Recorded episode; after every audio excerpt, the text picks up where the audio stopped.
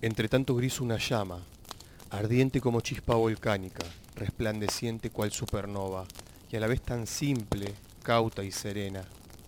Modesta de bajo perfil, casi avergonzada por su brillo, ilumina todo a su paso, aún sin proponérselo, como el sol no se plantea la vida al salir cada mañana. ¿Quién podría sospechar, si quiere imaginar, que una luz tan intensa pudiese albergar sombra alguna? Y he aquí mi fortuna, porque no hay virtud en ser uno más de los que ensegueció su presencia y de los que corrieron a quemarse con su fuego, sino en saber que aún no arde como puede hacerlo.